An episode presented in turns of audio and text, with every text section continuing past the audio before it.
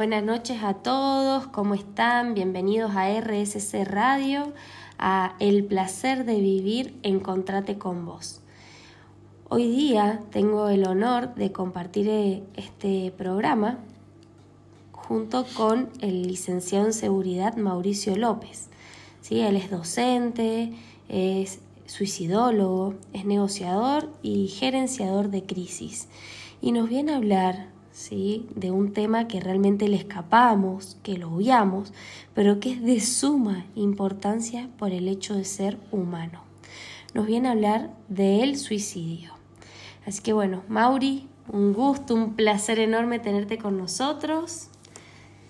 No, el placer es mío, Dayana, y bueno, muchas gracias por, por esta invitación y hacer, llevar, llevar estos conocimientos a la, a la, sociedad en general, a tu público y a la sociedad en general para que se comparta entre todos. Un placer. Bueno, Mauri, ¿nos querés contar un poquito sobre vos? Bueno, ya la presentación fue, fue bastante amplia que me hiciste. Bueno, eh, realmente lo vine a descubrir eh, esta, esta parte de, de trabajo social eh, en el año 2013, cuando me inicié como negociador policial. Soy funcionario policial actualmente, con la jerarquía de subcomisario. Eh, trabajo en la policía de Mendoza. Allá por el 2013, con el curso de negociador, eh, una de las áreas, si bien trabajamos en la liberación de toma de rehenes, una de las áreas específicas también trabajaba sobre la sociología. Eh, empecé a abordar sobre ese tema, empezamos a trabajar en el 2014 con, con, primeros interventores, sobre todo en alta montaña, por algunos hechos que habían sucedido allá con, con suicidios, que no tienen mucha referencia a la toma de rehenes como negociador, pero se fue, se fue desarrollando mucho más. Allá por el 2015, 2016 tuve la oportunidad de capacitarme, de viajar a otros países, viajar al, interior del país, Policía Federal, Policía de Buenos Aires, Rosario. Eh, y 2017 empezamos a, armar un, buen programa con un gran equipo de trabajo con el abordaje en crisis, en el cual eh, largamos tres capacitaciones ese año, 2018 largamos cinco y 2019 a través de un hecho característico que sucedió a nivel nacional con, Chano Charpentier, el músico, donde él con su problemática de consumo eh, tiene un brote eh, en su domicilio en el cual se encontraba su mamá y su psiquiatra, llaman al 911 y llega personal policial y en, el actuar de la crisis, eh, para poder eh, tratar de, de, evitar que fuera mayores, el personal policial efectúa dos disparos de arma de fuego en el cuerpo del, de, del señor Chano Charpentier.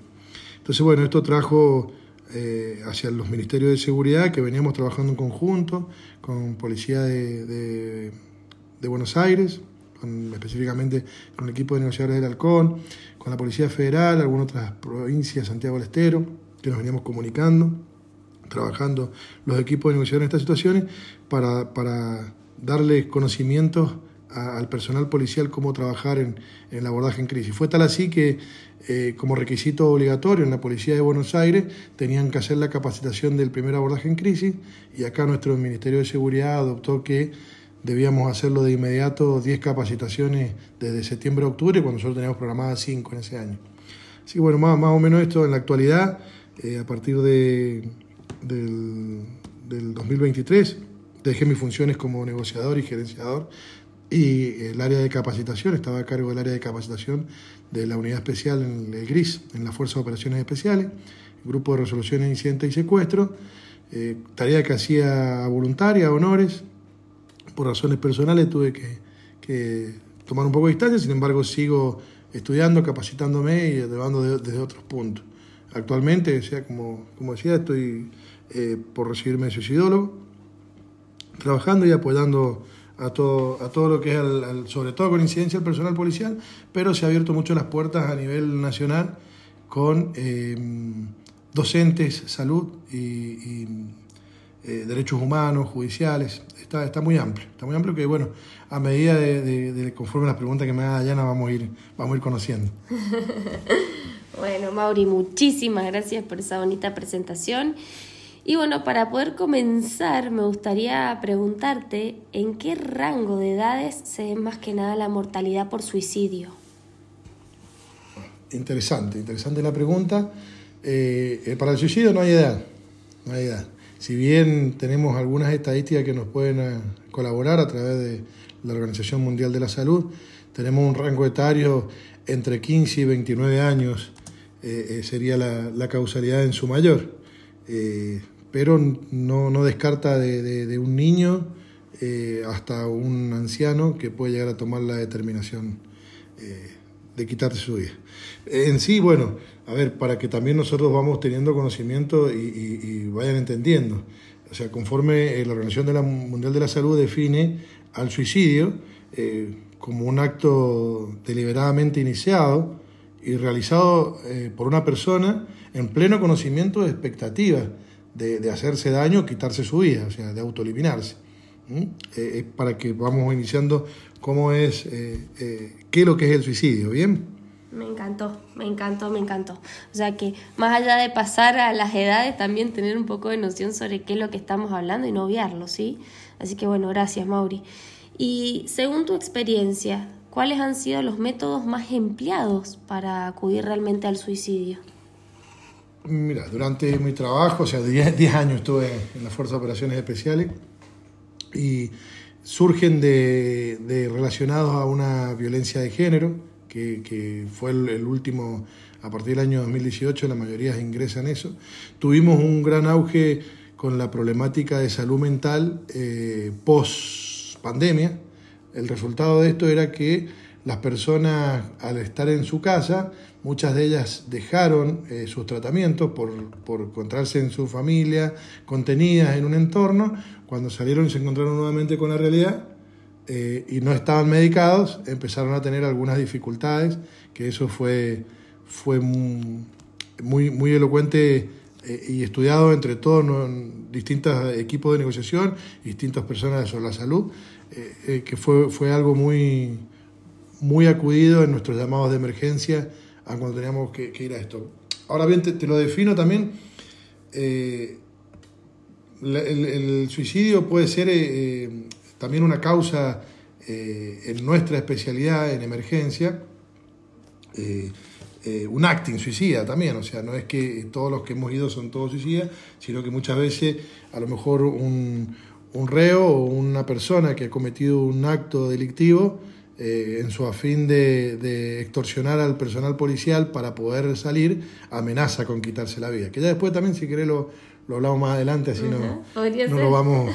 Tenemos, tenemos varias, varias características de este tipo. Me imagino. eh, Mauri, y te consulto, ¿los suicidios pueden prevenirse? Sí, por supuesto, por supuesto. Eh, el, el suicidio Vamos a hacer referencia también eh, el 10 de septiembre, Día Mundial de la Prevención del Suicidio, donde todos, todos podemos compartir con, un pañuelito o un pin naranja haciendo relación a esto. El suicidio es prevenible, es multicausal, hay señales previas, todos podemos ayudar, hay que informarnos, eh, un llamado anónimo. Eh, ante algunos de los benefactores que, efectores que ya te voy a pasar también teléfono para que tenga la audición en caso de querer consultar. Es totalmente anónimo. Bien, o sea, no se trata de solamente eh, ver a veces eh, el, eh, el, suicidio, como decíamos, que es prevenible a través de, de ansiedades, de estrés, de problemas diarios. Entonces, a lo mejor un llamado de esto nos puede derivar a, otro, de, donde nos van a dar herramientas para salir adelante en esta situación o, fin, tal vez necesitaban que alguien los escuchara. Y con, anónimamente lo pueden hacer y, se pueden conectar a estos teléfonos.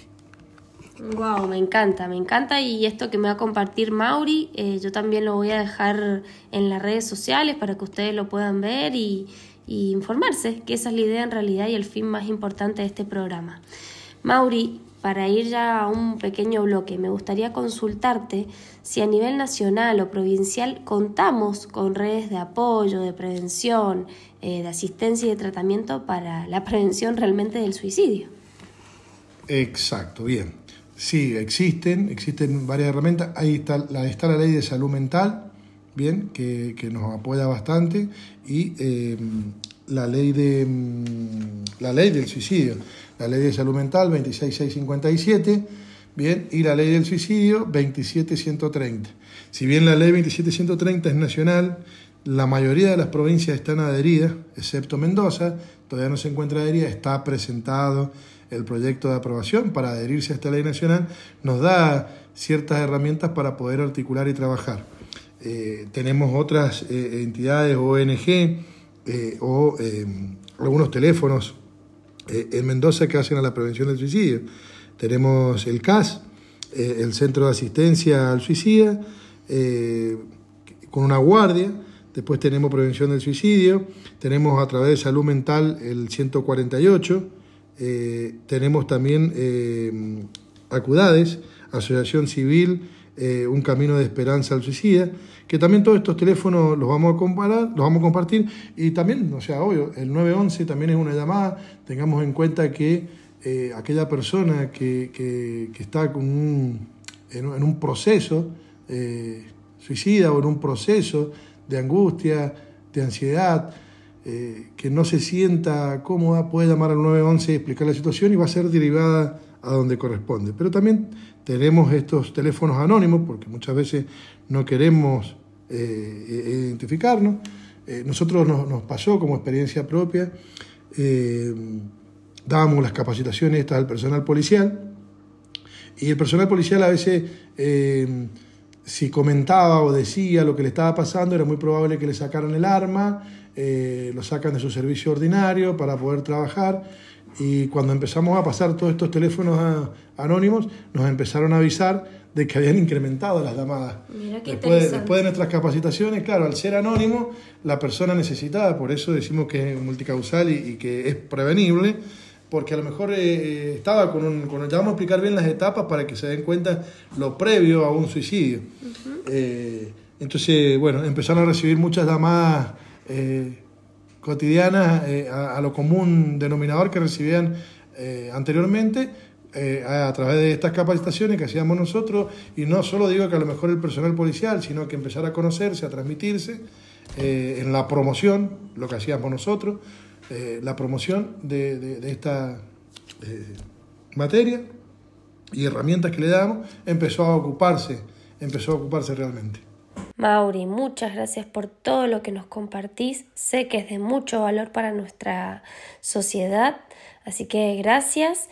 Y bueno, vamos a un pequeño corte que ya regresamos con mucho más para, para traerles. Volvimos a este segundo bloque del placer de vivir. Acá estamos transmitiendo en RSC Radio. Y en esta oportunidad me gustaría preguntarte, Mauri, eh, cuáles son los signos de alarma ¿sí? que debemos tener en cuenta para prevenir un suicidio. Bueno, habíamos hablado anteriormente de que está todo, está todo concatenado con, problemas de problemática de consumo, con, ansiedad, con, problemas. La ley, la ley del suicidio hace eh, especificar bien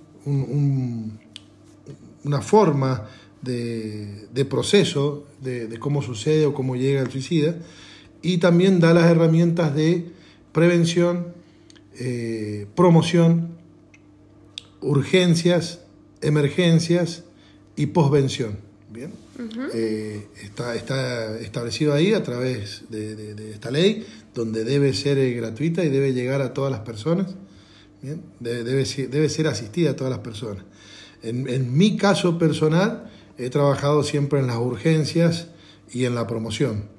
Eh, me ha tocado con el personal policial en, las urgencias y en la promoción, como te decía anteriormente, en distintas capacitaciones en el ámbito de seguridad, de salud y de educación. la ley establece un, fases de proceso suicida. Eh, se va a dividir en siete. La primera es la acumulación de problemas sin resolver bien, lo cotidiano, donde nos van pasando situaciones eh, económicas, eh, de relación de pareja, eh, y se van acumulando con otras. A ver, las cotidianas se van acumulando con otras, pérdida de trabajo, información que nos llega sobre algún familiar, que está con una enfermedad grave, una ruptura de, noviazgo, una ruptura de matrimonio, se van acumulando los conflictos y entramos en crisis. ¿Bien? Bien. Entramos en, crisis donde aparecen algunas más, más desarrollada una ansiedad, un estrés, que eh, sería la etapa 3, donde nos va a pasar a una etapa 4, que son eh, pensamientos negativos, donde todo nos parece mal, donde estamos disconformes con, con, todo lo que está pasando, ¿bien? Inclusive, bien, empezamos a, pensar que estos problemas eh, ya pueden ser solucionados de otras maneras. dentro de, de la definición del suicidio tenemos que la persona no quiere matarse, no quiere morir lo único que su intención es que se acaben sus problemas. Acabar con esos problemas. Eh, luego de, la etapa 4 de los pensamientos negativos pasamos a la etapa 5, en la ideación suicida. Ya empiezo a tomar eh, pensamientos de, de, cómo voy a llevar a cabo, empiezo a organizarme, Bien, hay que tener, cuando decíamos, a ver, podemos ver características de la persona y sí, si estamos viendo que, que, que, no, no, es normal que vaya y compre una soga. Eh, fue, empezó, son, son muy, que, a la forma cotidiana a veces no nos damos cuenta. Eh, empezó a pagar todas las deudas, empezó a pagar todo, estaba contento, feliz, bien. Eh, puede ser organizado, sí, puede ser organizado, puede ser espontáneo, sí, es normal, cualquiera de las formas en que tome la decisión suicida, cuando ya está en etapa 5, que ya pasó con todos esos problemas, con las crisis, con los pensamientos negativos, ya empieza a tener una ideación suicida de cómo va a cometer el acto. En el, 6, en la etapa 6, en el intento suicida, ya es el acto que lo comete. Bien, que no quiere decir siempre que salga, o sea, que, logra eh, su cometido de quitarse la vida. Bien, ¿por qué explico esto? Porque hay personas que intentan resolver su problema y quitarse la vida a través del consumo de pastillas y no logran su cometido. Bien, ¿se pueden recuperar? Sí, son todos recuperables. A ver, ¿puede llegar a sucederle? ¿Puede llegar a tener una recaída? Sí, puede llegar a tener una recaída. ¿Mm? Siempre es una pregunta de las que hacen. Sí, eh, aquella persona que eh, intentó suicidarse lo va a volver a hacer y está el sí y el no, o sea, el factor es que se haga su buen tratamiento, que, que, actúe sobre, sobre esta situación que está viviendo para eh, salir adelante. ¿Lo puede llegar a volver a hacer? Y sí, lo puede llegar a volver a hacer. Y la etapa 7, la última etapa, ya es el suicidio consumado. Aquella persona que, tuvo la decisión de resolver sus problemas eh, mediante quitarse la vida y lo logró. Bien, esas serían las fases del proceso suicida. Perfecto. Muy, muy claro todo. Y Mauri, como para ya ir terminando el programa y darle un cierre a esto, toda esta información que me traes, o que nos traes, perdón. ¿Qué consejo le darías a la persona que está escuchando el programa y que realmente lo necesite? Como, como te decía recién, a ver, lo, importante es que empecemos a tener empatía eh, sobre el suicidio, que no es un tabú, eh, que, debe hablarse, el suicidio se debe hablar eh, en, todas las escalas, en todo, en la niñez, en la juventud, en los grandes se debe hablar del suicidio y darle, darle herramientas a esta. Primero, escucharnos a sí mismo, ver qué nos está pasando y hasta dónde podemos, podemos alcanzar. Y darle la herramienta de los teléfonos que hay, donde, que, que, tenemos, eh, donde uno puede consultar y, hablar de, de, su problemática ante alguien que no conozca, porque muchas veces nos pasa esto. O sea, ¿por qué tengo que ir a contarle mi problema a él y se entera, o le va a decir a alguien, o lo va a comentar con alguien? Entonces, bueno, tenemos estos teléfonos anónimos donde uno puede llamar y, y se les va profesionales, idóneos en la materia, los, van a, los van a guiar, los van a guiar para, poder salir adelante de esta situación. Me encanta, me encanta todo esto que traes, te lo agradezco un montón, la verdad que es muy, muy valioso nuevamente como te traigo eh, que puedas estar hoy día en este bonito programa. Y bueno, desde mi lugar, más allá de agradecerte, muchísima gratitud, siento de que estés hoy acá, eh, traerles que considero que la vida es una montaña rusa realmente de, de altos y bajos, ¿sí? Pero mm, eso es lo que realmente la hace valiosa. Entonces los invito a abrazar las dificultades para poder aprender realmente de ellas. Eh, Y en tres palabras puedo resumir todo lo que he aprendido de la vida. Y es avanzar hacia adelante. Así que los invito a eso, a avanzar, ya sea con ayuda, eh, con estos números que les está dando Mauri, eh, con ayuda psicológica también puede ser, asistir a un psicólogo, a un psiquiatra, pero no quedarse ahí, no quedarse en yo voy a poder solucionarnos y cada vez someternos más a esta oscuridad, digamos. Así que bueno, Mauri, muchísimas gracias desde mi parte y no sé si te despedís también de la audiencia. Sí, sí, muchas gracias. Felicitarte por, por, lo que estás haciendo, el trabajo que estás haciendo. Gracias a tu audiencia por compartir. Y bueno, eh, si, si, están interesados y si les ha gustado lo que hemos hablado, eh, puede llegar a haber una segunda etapa. Por supuesto. Eh, veamos, veamos cómo lo, cómo lo recepciona tu público. es un tema que hay que hablarlo. Tiene que ser positivo, tenemos que pensar en positivo y, y tratar de, de tener em, empatía con, con, todos en general. Así que, Dayana, muchísimas gracias por tu invitación, siempre a disposición y bueno, un placer. No, muchísimas gracias a vos, Mauri, y cierro este, este programa con esa palabra que trajiste al final, empatía. Así que los abrazo fuerte, que tengan un hermoso miércoles y nos vemos la semana que viene. Un beso enorme y gracias.